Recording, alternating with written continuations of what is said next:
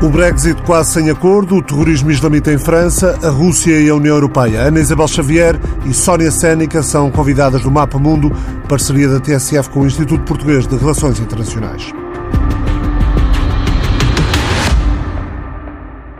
Considerado um mártir da República, o professor de História Samuel Paty, degolado no que tudo indica ter sido um ato de terrorismo islamita na passada sexta-feira, vai ser condecorado com a Legião de Honra do Estado francês. Esta terça-feira o assunto continua a ocupar as primeiras páginas dos jornais em França. Emmanuel Macron aparece na capa do Figaro. O título diz Governo quer endurecer a resposta ao islamismo. O presidente não pode ficar-se pelas palavras e esperam-se atos do governo. O editorial do jornal fala em rearmamento face ao extremismo islâmico. O mesmo protagonista na capa do Libération, Emmanuel Macron, com o título Terrorismo, a hora da resposta. No Le Monde, Islamismo, Macron promete atos concretos. No Conselho de Defesa, domingo à noite, o chefe de Estado avisou os terroristas o medo vai mudar de campo. Boa tarde, Ana Isabel Xavier, professora de Relações Internacionais e investigadora do Observare da Universidade Autónoma de Lisboa e do Centro de Estudos Internacionais do ISCTE.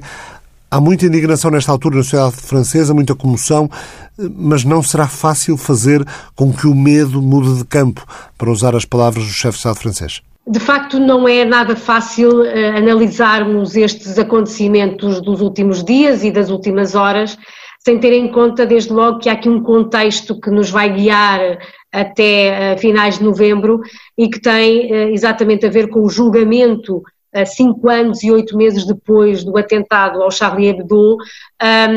de eh, uma série de suspeitos de cumplicidade aos ataques uh, e, à, uh, e, no fundo, àquilo que era o objetivo dos irmãos Kouachi com o ataque ao, ao, ao jornal satírico Charlie Hebdo em janeiro de 2015 um, exatamente de começar a criar este sentimento de medo na sociedade francesa. E depois todos nós nos lembramos como ainda em 2015, em novembro, um novo ataque desta feita um, à zona boêmia uh, de Paris, do Bataclan, acabou por vitimar dezenas de pessoas, maioritariamente jovens, abalando não só um, os principais alicerces desta liberdade, igualdade e fraternidade da sociedade francesa, mas sobretudo a joie de vivre, um, de que os jovens são tão portadores e que no fundo foi depois capa do próprio jornal uh, Charlie Hebdo. E também importa perceber que desde que o julgamento foi iniciado um, em setembro deste ano, já uh, ocorreu uh, um ataque perto da antiga sede do Charlie Hebdo, um, no final do, do, mês de setembro, onde duas pessoas ficaram gravemente uh, feridas. eu julgo que, claramente, que o, o disputar um, deste julgamento, deste início de julgamento, foi o disputar, de facto, destes dois campos. Por um lado, o campo mais islâmico que claramente vê uh, neste julgamento e, nesta, e neste processo uh, o reativar um, da, um, da, da, luta jihadista e, por outro lado, uh, o campo político, o campo judicial das autoridades francesas que desde 2015 não têm dado tréguas a esta, a esta questão mas que agora, nas últimas horas, em virtude uh, do assassinato deste professor, uh, se viram obrigados a lançar uh, uma série de medidas que, que até agora estavam um pouco, eu não diria suspensas, porque estas medidas sempre existiram, mas que estavam pelo menos pouco mediatizadas. Eu acho que é importante perceber, e quem consulta os relatórios da, da Europol, mas também da Polícia Nacional Francesa, que desde 2015 quer a investigação um, a casos suspeitos relacionados com, um, com a ideologia e com, um, e com o islamismo quer uh, a própria detenção uh, de radicalizados um, nunca deixou de aumentar. E, inclusivamente, a radicalização nas prisões uh, continua a ser uma marca muito grande na sociedade francesa. E, portanto, por tudo isto, eu julgo que as operações que nós temos vindo a verificar nas últimas horas são obviamente muito simbólicas porque têm esta dimensão da luta contra os inimigos da República e da luta contra o medo, mas claramente que estão a ser mais mediatizadas em virtude do assassinato deste professor, porque na verdade desde 2015 que nunca a polícia francesa deixou de ter esta ação de uma forma permanente e regular. As autoridades lançaram, de facto, mais de 80 investigações em todo o país, rusgas e operações policiais um pouco por toda a França, que tiveram como alvo pessoas e organizações com ligações eh, ao extremismo islâmico no país, mas fica a ideia de que se lançam essa operação agora é porque sabiam da existência dessas organizações e as pessoas podem perguntar, esperaram que um professor fosse degolado em plena rua para lançar essa operação policial em larga escala? Obviamente que as autoridades têm sempre como principal objetivo evitar qualquer tipo de ação como aquela que ocorreu contra o professor.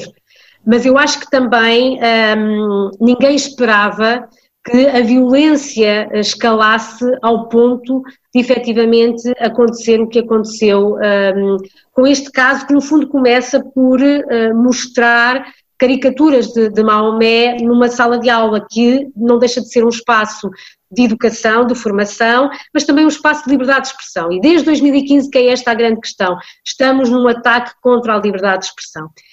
Também é verdade que, nas últimas horas, a grande crítica ou, ou as grandes questões que têm sido levantadas é que um, no prazo rapidamente de 24 horas, as autoridades lançaram mais de 80 investigações em todo o país, portanto não só uh, em Paris, mas em todo o país, num país que está, na verdade, confinado desde as 21 horas de forma obrigatória.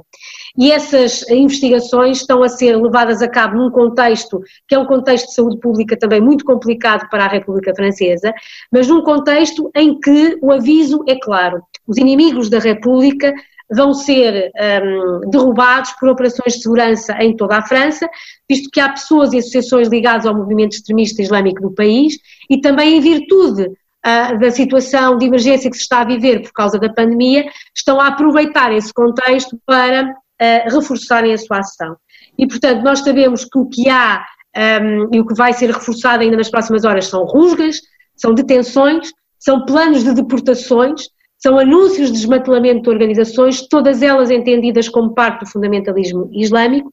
mas claramente que é fruto e resultado de um trabalho que os serviços de informações franceses têm vindo a desenvolver nas últimas semanas, mas que eventualmente foi um, um, acelerado pelo assassinato deste professor uh, de História, Samuel Paty. Até porque nós não nos podemos esquecer que quem está a ser suspeito uh, deste atentado é um jovem muçulmano de ascendência de chechena de 18 anos. E, portanto, temos também aqui, mais uma vez, a dimensão eh, de radicalização em camadas muito jovens eh, e camadas que, não sendo eh, originariamente de França, volta também a recolocar o debate na dimensão de imigração para este país e daí também a aceleração dos planos de deportação que a República Francesa já tinha e a administração interna já tinha há algum tempo em mente. O jovem francês de religião muçulmana e de origem tchetchena que matou o professor atuou depois de dias de campanha nas redes sociais eh, contra o professor de História, campanha iniciada por um pai de uma aluna eh, que chegou a casa e terá dito que o professor tinha mostrado nas aulas umas imagens do profeta Maomé nu, era falso. O professor tinha mostrado as célebres caricaturas de Maomé para lançar um debate sobre a liberdade da expressão e teve cuidado de dizer aos alunos que, eh, se de alguma forma aquelas imagens os chocassem, ou aqueles a quem as imagens eh, os chocassem, poderiam até sair da sala. Portanto, eh, este caso não pode, penso, ser dissociado da propagação do ódio nas redes sociais e aqui, Ana Isabel, há claramente um papel do Estado no sentido de exigir mais às empresas tecnológicas, além de, obviamente, de penalizarem de modo mais duro os crimes de ódio e a disseminação do discurso de ódio. Essa questão é importantíssima. Eh, de facto, nós temos vindo a verificar eh, em todo o espaço da União Europeia, não é só em França, um aumento eh, da narrativa associada a discursos de ódio extremista online. E, portanto, isto ainda é mais curioso porque nós vivemos o mês de outubro como um mês de sensibilização para o ciberespaço e é um mês em que efetivamente continuamos a recordar da importância de todos os cidadãos estarem conscientes e sensíveis àquilo que são as fake news, à desinformação, eh, ao, discurso de ódio e cada cidadão ser responsável pela sua própria filtragem desse mesmo discurso e, obviamente, da sua disseminação. Mas, como o Ricardo disse muito bem, há aqui um papel do Estado que é fundamental. E, desse ponto de vista, eh, o Ministério do Interior francês está relativamente bem organizado. É verdade que esta importância ao discurso de ódio extremista online em França foi muito reforçado pela questão eh, dos ataques terroristas desde 2015. Também no âmbito da pandemia, esse discurso entrou novamente em ação, mas, e sempre que há eleições, a aproximação de eleições, o perigo e o medo da interferência em eleições também ganham um novo uh, elan no ciberespaço, mas claramente que há aqui um papel que só o Ministério do Interior francês, em conjunto com os serviços de informações, podem efetivamente fazer. Mas é muito complicado, porque nós sabemos que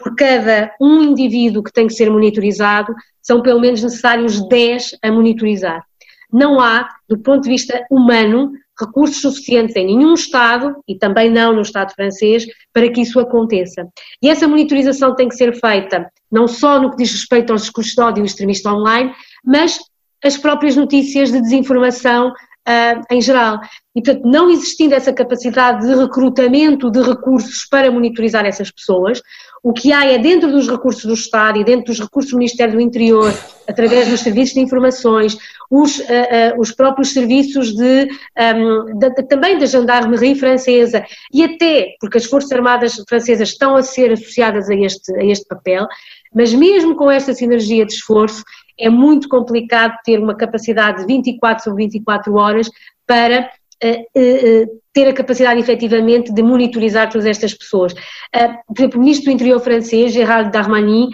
disse há poucas horas à, Rádio Europe 1 que só no prazo de 24 horas conseguiram-se desenvolver mais de 80 investigações contra dezenas de indivíduos, mas que isso exigiu um, o envolvimento em absoluto praticamente dos recursos que a República Francesa tem para este objetivo. Portanto, é efetivamente muito complicado que, de forma regular e permanente, se tenha este tipo de recursos disponíveis para que os discursos de ódio extremista online sejam efetivamente erradicados. Portanto, isto mais uma vez passa por políticas ativas, quer de desradicalização, quer de contra-radicalização. Isto também tem muito a ver com a dimensão psicossocial, de apoio aos, uh, aos grupos que estão eh, sempre como alvo da radicalização e, portanto, reforçar essas políticas nas prisões, reforçar a monitorização de mesquitas e outros locais de culto e reforçar também a monitorização pessoa a pessoa online, porque nós também sabemos, ainda mais nos tempos de hoje,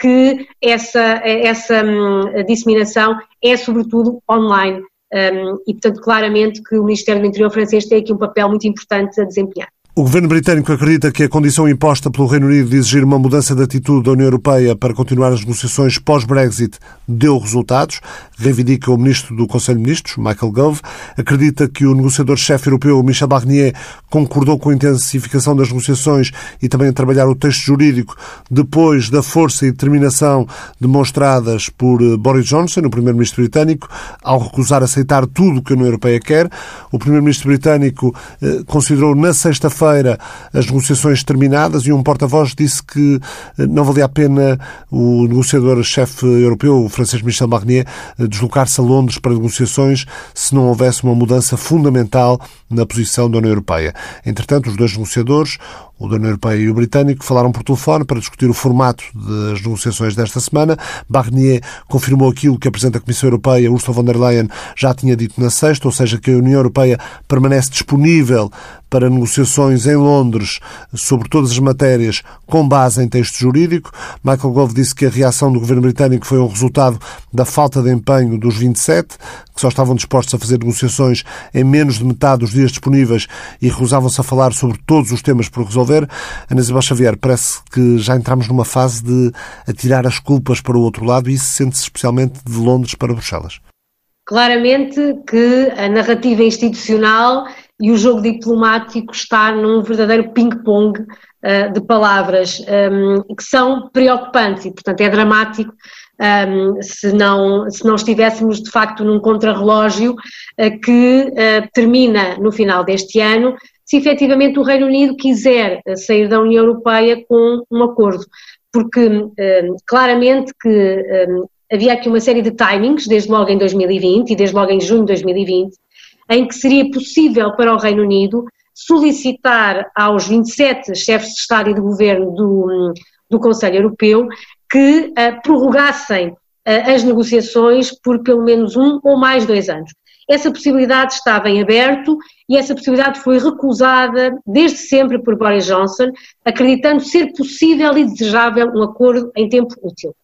O que nós vimos ao longo das nove rondas de negociações ao longo deste ano foi claramente uma tentativa do Reino Unido de um, colocar a pressão na íntegra na União Europeia, um, deixando sempre muito claro que o Reino Unido queria sair, mas não iria sair em qualquer circunstância. O que eventualmente o Reino Unido não estava à espera é que na preparação do Conselho Europeu de 15 e 16 de outubro, portanto da semana passada, o próprio Charles Michel, o próprio Presidente do Conselho Europeu, tenha dirigido uma carta convite aos membros do Conselho Europeu, referindo claramente que a União Europeia está disponível para um acordo antes do final do período de transição, isso é do interesse de ambas as partes, mas isso não pode acontecer a qualquer preço. Onde, eh, claramente, Charles Michel traça a sua linha vermelha, dizendo que há aspectos ainda por negociar que são inegociáveis para a União Europeia, ou seja, que claramente tem que existir progressos no que diz respeito à definição clara da situação da Irlanda, a definição clara das matérias relativamente à governação e também questões mais técnicas relacionadas com a questão uh, ah, um, da, das pescas. E por isso, no seguimento do Conselho Europeu, um, existiu um, uma, um reforço da tensão diplomática entre o Reino Unido e, e, e Bruxelas, que rapidamente depois foi sendo,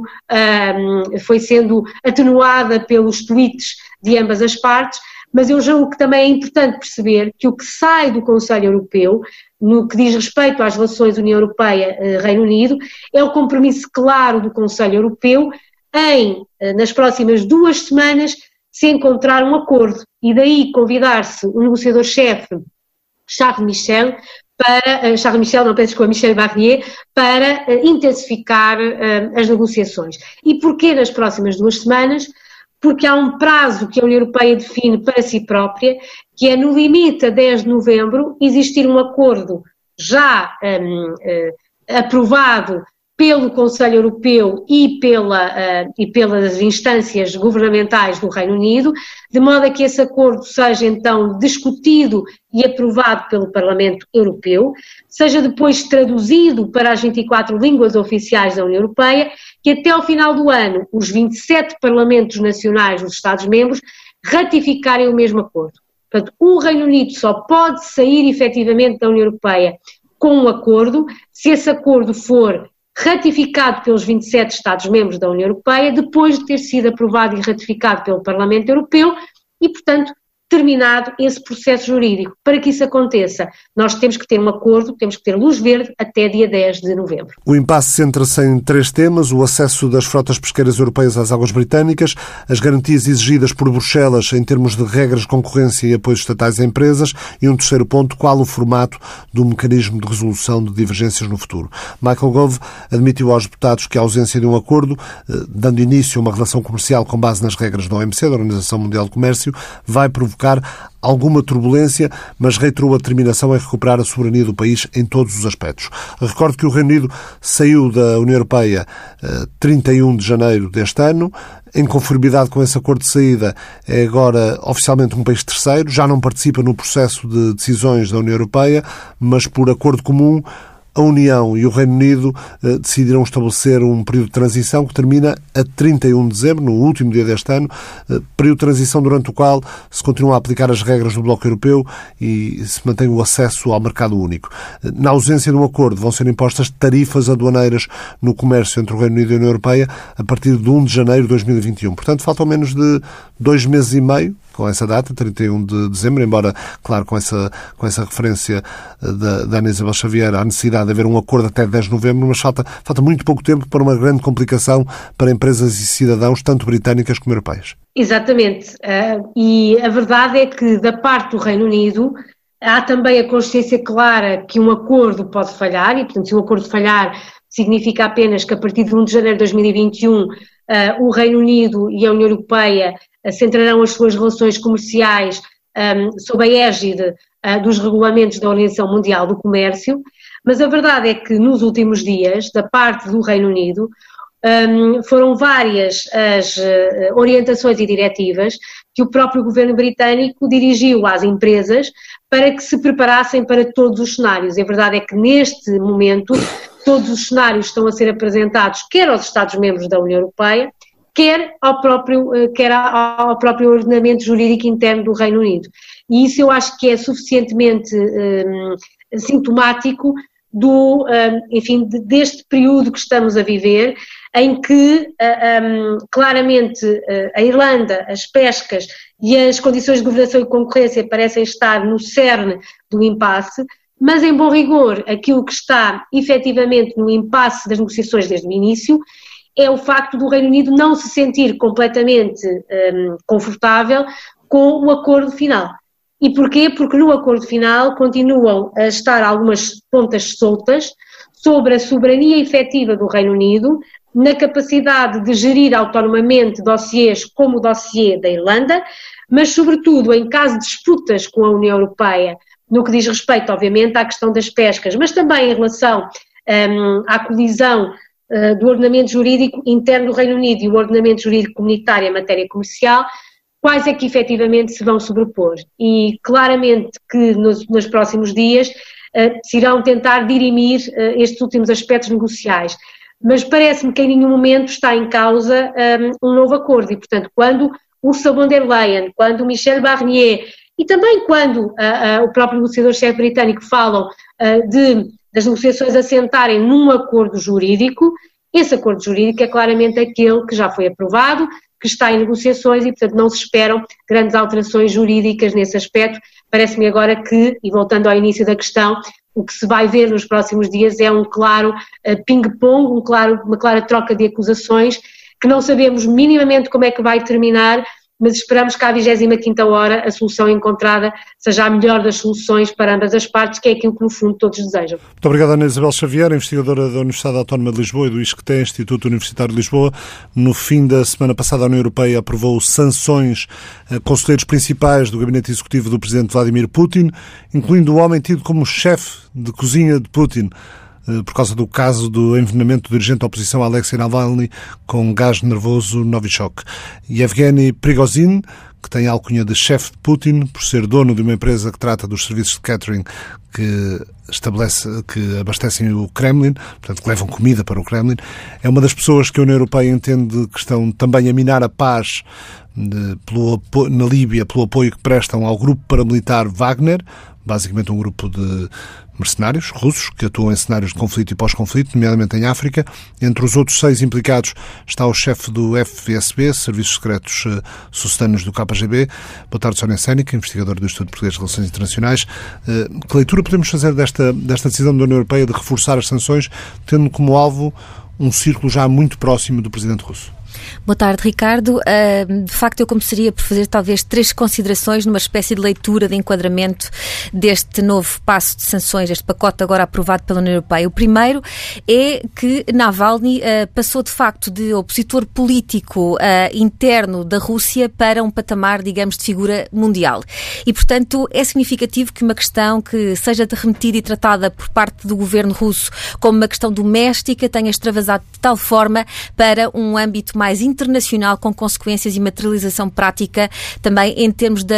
atual eh, relação, nomeadamente com o Ocidente mais alargado, no caso a União Europeia, portanto, uma, uma relação já de grande tensão desde a anexação da Crimeia em 2014 e, portanto, agora haja aqui novamente um novo pacote de sanções aprovado uh, numa interpretação que eu diria que seria a minha segunda consideração. Exatamente esta tomada de posição por parte da União Europeia, como disse o próprio alto representante uh, Borrell, tem uma forma inequívoca uh, de mostrar mostrar à Rússia que a União Europeia tenta ser aqui um, um ator global com uma política externa assertiva. E mais do que isso, pela primeira vez temos aqui, ou, ou há muito tempo que não tínhamos, uma posição uh, comum adotada, como disse Borel, de forma tão uh,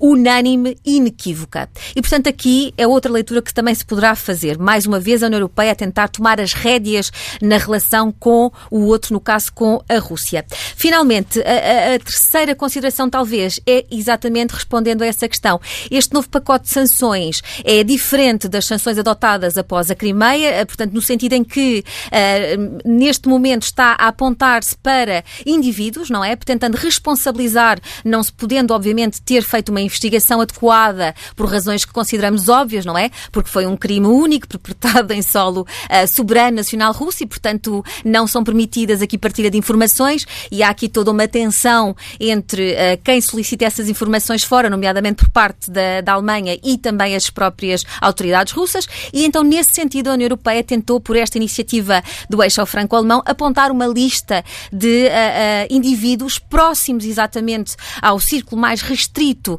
do presidente Putin e, portanto, da sua governação, do aparato, do Kremlin, se quisermos, no sentido de mostrar que, desta vez, a preocupação não é atingir setores-chave da economia russa, não é? Do próprio país, mas tentar responsabilizar diretamente os eventuais uh, culpados, digamos assim, alegadamente culpados, que poderão tutelar este crime perpetrado.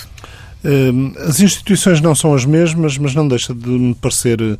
um pouco esquizofrénico, se me permitem a expressão, que na mesma altura em que há este endurecimento de, de posições por parte da União Europeia, que a Rússia e o Conselho da Europa restabeleçam relações. Foi anunciado ontem, o Ministro dos Estrangeiros Sergei Lavrov e a Secretária-Geral do, do Conselho da Europa, Maria uh, Pechinovich Buric, anunciaram o restabelecimento total das relações entre a Rússia e a organização. A tensão entre o Conselho da Europa e a Rússia uh, surgiu em 2014, após a anexação ilegal uh, russa da Península da Crimeia e a decisão de na sequência disso, a Assembleia Parlamentar do Conselho da Europa de retirar o voto à delegação russa. Perante isso, Moscou deixou de pagar uh, a cota, a contribuição uh, para o Conselho da Europa, que é de cerca de 33 milhões de euros anuais, o que provocou uma grave crise financeira, eh, e em junho a Assembleia Parlamentar do Conselho da Europa aprovou o regresso da delegação russa. O Sergei Lavrov admitiu ontem que a situação mudou qualitativamente o que não mudou muito, Sónia, foi a situação no terreno com o alegado envolvimento russo no, no leste da Ucrânia. Isso continua na mesma. Pois, de facto, eh, essas são todas questões que realmente eh, nos fazem cada vez mais eh, percepcionar a linha tenue, digamos, entre as questões de política interna e as questões de política externa deste, desta governação russa, não é? Com este emblemático marco dos 20 anos de Vladimir Putin à frente do país. E, portanto, nesse sentido, ainda que o Ministro dos Negócios Estrangeiros tenha, por um lado, adotado uma postura, digamos, uma narrativa política de defesa, obviamente, obviamente, da sua liderança uh, e do seu próprio líder na questão de, de Navalny, e aí tendo refutado, tendo mostrado que a União Europeia adotou uma postura de forma até arrogante, uh, estando aqui a permeabilizar um pouco ou deixar-se levar por uma, por uma narrativa de alguma minoria russofóbica, numa entrevista que deu recentemente a uma série de uh, meios de comunicação social russos, e, portanto, notando-se aqui umas dificuldades claras na construção de um diálogo político-diplomático político tendente aqui a uma,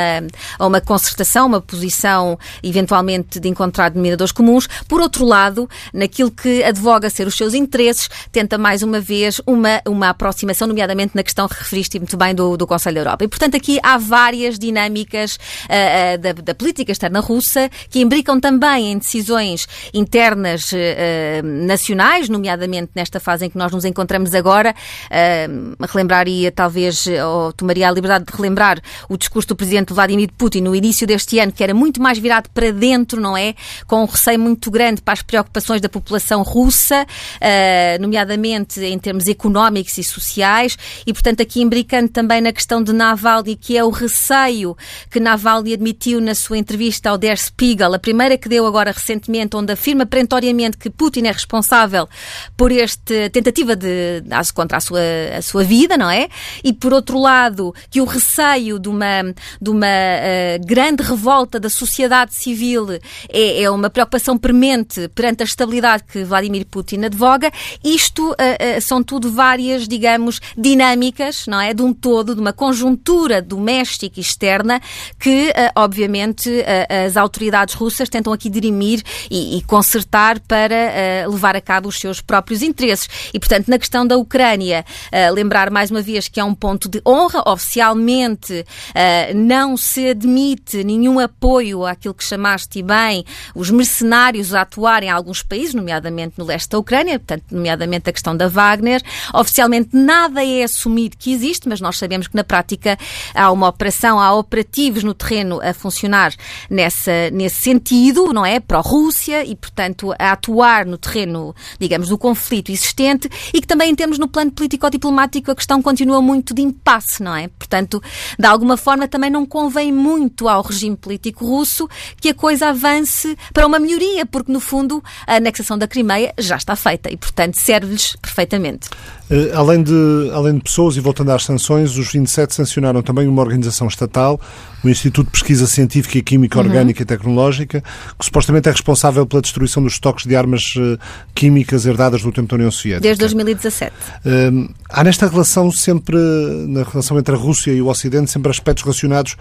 com a superpotência que a Rússia uh, foi nos tempos da União Soviética Isso. e que quer voltar a ser. Isso é uma, uma análise muito bem feita e, portanto, eu acho que é, é talvez a resposta, se quisermos, a porque é que a Rússia age desta maneira. Por um lado, garantir a legitimidade do seu regime internamente e, portanto, também uma, uma permanente, uh, um permanente controle da sociedade civil com uma liderança cada vez mais centralizada e forte e isso nós sabemos que vai ser para manter, nomeadamente depois desta aprovação do pacote constitucional recentemente este ano, tudo tende a apontar para aí, mas, no entanto, olhando, por exemplo, para as sondagens do Levada Center, recentemente feitas em agosto, é muito curioso se nós percepcionarmos que entre os três primeiros assuntos que mais preocupam a sociedade civil russa são exatamente a inflação, o desemprego e o empobrecimento. E onde é que se encontra as liberdades, direitos e garantias, se quisermos, ou a questão da, da liberdade de opinião? Em 19 lugar. E, portanto, isto é uma leitura que se faz internamente. Porque também não há uma cultura